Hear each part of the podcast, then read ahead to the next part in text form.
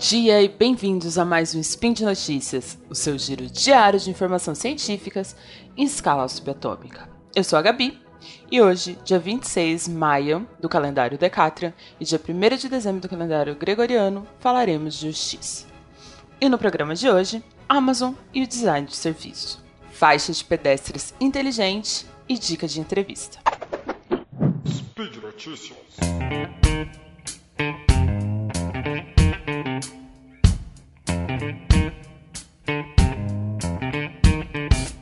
Depois de no último spin termos dicas sobre como começar na área de X, hoje eu quero falar um pouco sobre o mundo de X que existe além das telas. Começando com é, esse artigo que saiu no, no B9, que é um site de publicidade bem conhecido, é, que diz que Amazon permite que entregadores abram a porta de sua casa para deixar, deixar pacotes. No vi, no, na reportagem, que eu vou deixar o link aqui para vocês, tem um videozinho muito legal explicando como que funcionar, funcionaria, né? É, essa Amazon Key, que ela é, é um protótipo por enquanto, mas parece funcionar de uma forma muito legal. Óbvio, tudo tem os seus contras e provavelmente os designers de produto da, da Amazon estão trabalhando em descobrir esses contras e em como evitar. Mas o caso é que aqui no dia 25 de outubro, essa reportagem, é, a Amazon lançou a chamada CloudCam e junto dela o recurso da Amazon Key. Essa dupla de novidade funciona da seguinte forma: você coloca essa Smart Lock, né, essa fechadura inteligente, na sua porta e você coloca essa câmera do lado de dentro da sua casa. É, de uma forma que ela filme a porta. Através do aplicativo, de um aplicativo da Amazon, você libera o acesso de pessoas no seu na sua Smart Lock. Então, ah, hoje eu vou receber uma entrega da Amazon e o acesso desse entregador está liberado. O entregador chega, se identifica com o, o celular na Smart Lock, essa porta abre, ele deixa o pacote lá dentro e sai. Ah, Gabriela, mas como que eu vou saber que o entregador não entrou na minha casa, usou o banheiro, tomou uma água, pegou minhas coisas? A ideia dessa da câmera da CloudCam estar filmando a porta é essa. Você vai receber no seu no seu celular, no programa da, da, da fechadura, um vídeo mostrando, olha, eles entraram, mostrando ali o que aconteceu quando a porta foi aberta até ela ser fechada de novo, tá? A ideia principal da Amazon é que isso seja usado para serviços. Tá? Até no vídeo mostra a Amazon tem um serviço de limpeza e aí a moça contrata para que faça uma faxina no quarto dela, na casa dela, porque ela vai receber visita. E o pessoal da limpeza vai lá, entra, limpa e sai sem ela enquanto ela está no trabalho, sem ela precisar interagir com as pessoas, ficar lá esperando ou ir lá abrir a porta. E ele diz que um possível uso também é você liberar para os seus amigos. Ou, sei lá, ah, você ia buscar o seu amigo no aeroporto ou na rodoviária, que seja às 5, mas aí ele chegou às 4 e você não pode sair. Então, ok, vai lá para casa, eu tô aqui liberando a entrada da minha casa para você. Óbvio que isso ainda parece ter muitos contras, né? Num momento em que as redes de computador ainda são muito invadidas, né? que a rede mundial de computadores ainda sofre invasões e, enfim, é, uma pessoa hackear a sua fechadura e entrar na sua casa, não me parece difícil. Mas óbvio que isso e outros problemas, além do do pessoal de segurança, o pessoal de design de produto da Amazon tem que pensar. E é para isso que, que serve um design de produto. Ele pensa no que, que a pessoa precisa, não numa interface, mas na vida dela. Ah, poxa, nos, a pessoa mora em casa, ela não tem como receber as encomendas, ela tem que mandar entregar no trabalho, o trabalho nem sempre deixa entregar. Vamos pensar num produto que facilite a vida dela, que é o mesmo caso da Amazon, do, do Amazon Go que é o. Eu vou deixar o link do vídeo aqui para quem não conhece, já tem um ano que está funcionando esse protótipo em Seattle, Seattle, que é dentro da sede da, da Amazon. Hoje ele só funciona para funcionários de um mercado em que você não precisa pagar no caixa normalmente. Você ativa o seu aplicativo antes de entrar no mercado. É, imagino que ele deve ter um sensor para ver que as pessoas estão entrando sem ter um aplicativo, um aplicativo uh, habilitado. Você compra o aplicativo, ele vai para o seu carrinho virtual como se você estivesse fazendo compras num site. E a hora que você sai, ele cobra automaticamente no seu cartão de crédito tudo que você comprou. E é o mundo perfeito, né? Também é uma a Amazon, um serviço da, pensado pela Amazon.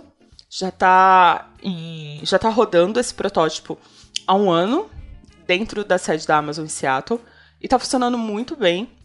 A ideia deles é expandir isso e eu não sei como estão os planos de expansão deles, mas a, acredito que a ideia seja expandir isso e eles estão usando esse esse protótipo para corrigir as possíveis falhas.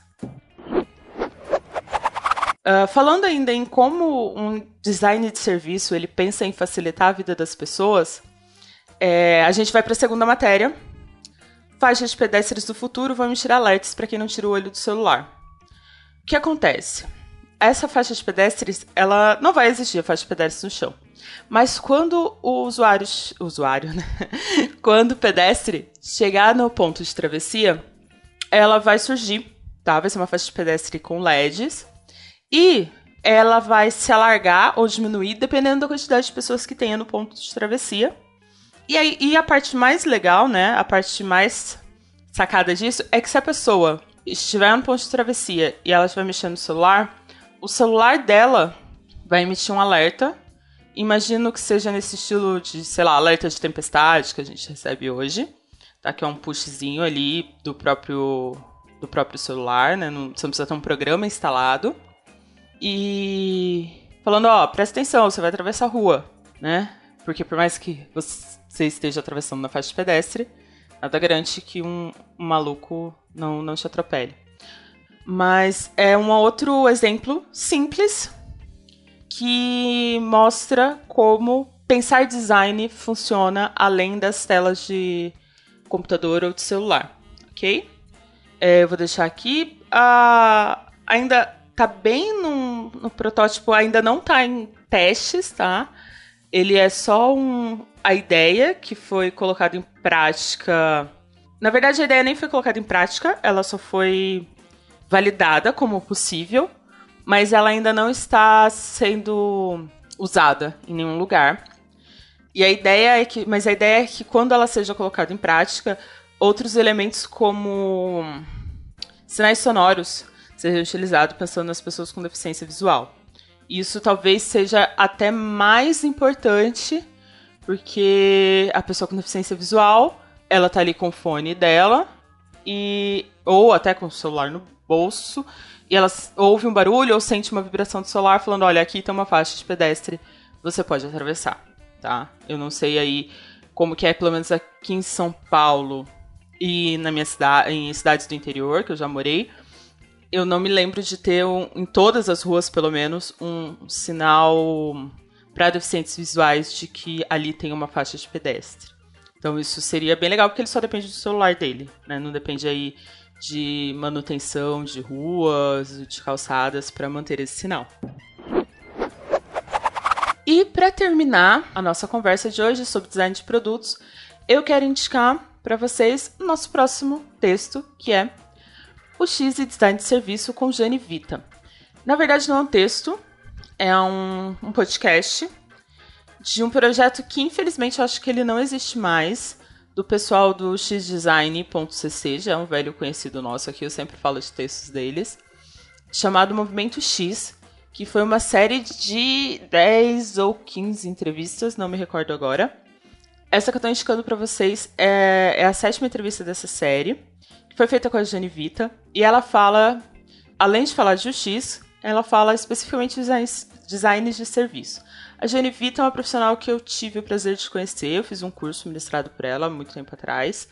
Ela é uma excelente profissional, trabalha na área já, eu acho que há 12 ou 13 anos. Atualmente ela está trabalhando na Finlândia, já, já faz um tempo que ela está lá. E é isso. Foi um papo bem legal, bem descontraído. É uma hora, tá? Mas aí você é ouvinte do SciCast, true amigo do Pause, não vai se incomodar com uma hora de conversa, sabe que pode pausar e voltar depois. É, nossa, na verdade, desculpa. Tô vendo que ela já trabalha há 19 anos com design, né? Desculpa, não. Ela trabalha 19 anos com design, 12 ou 13 especificamente com, com X. E já deu aula, tem uma bagagem enorme e fala sobre design de serviço. Ela trabalha, inclusive, na Service Creator, que é como ela trabalha, inclusive, como Service Creator, é, numa consultoria de inovação em Helsinki, na Finlândia. E eu acho que ouvir esse papo com ela é muito proveitoso, tá? Aprender com quem já sabe tanto é sempre, sempre bom, ok? E por hoje é só. Lembro que todos os links comentados estão no post. E deixe também seu comentário, elogio, crítica e xingamentos esporádicos. Lembro ainda que esse podcast só é possível acontecer por conta do seu apoio no patronato do SciCast, tanto no Patreon quanto no PagSeguro. Um grande abraço e até amanhã.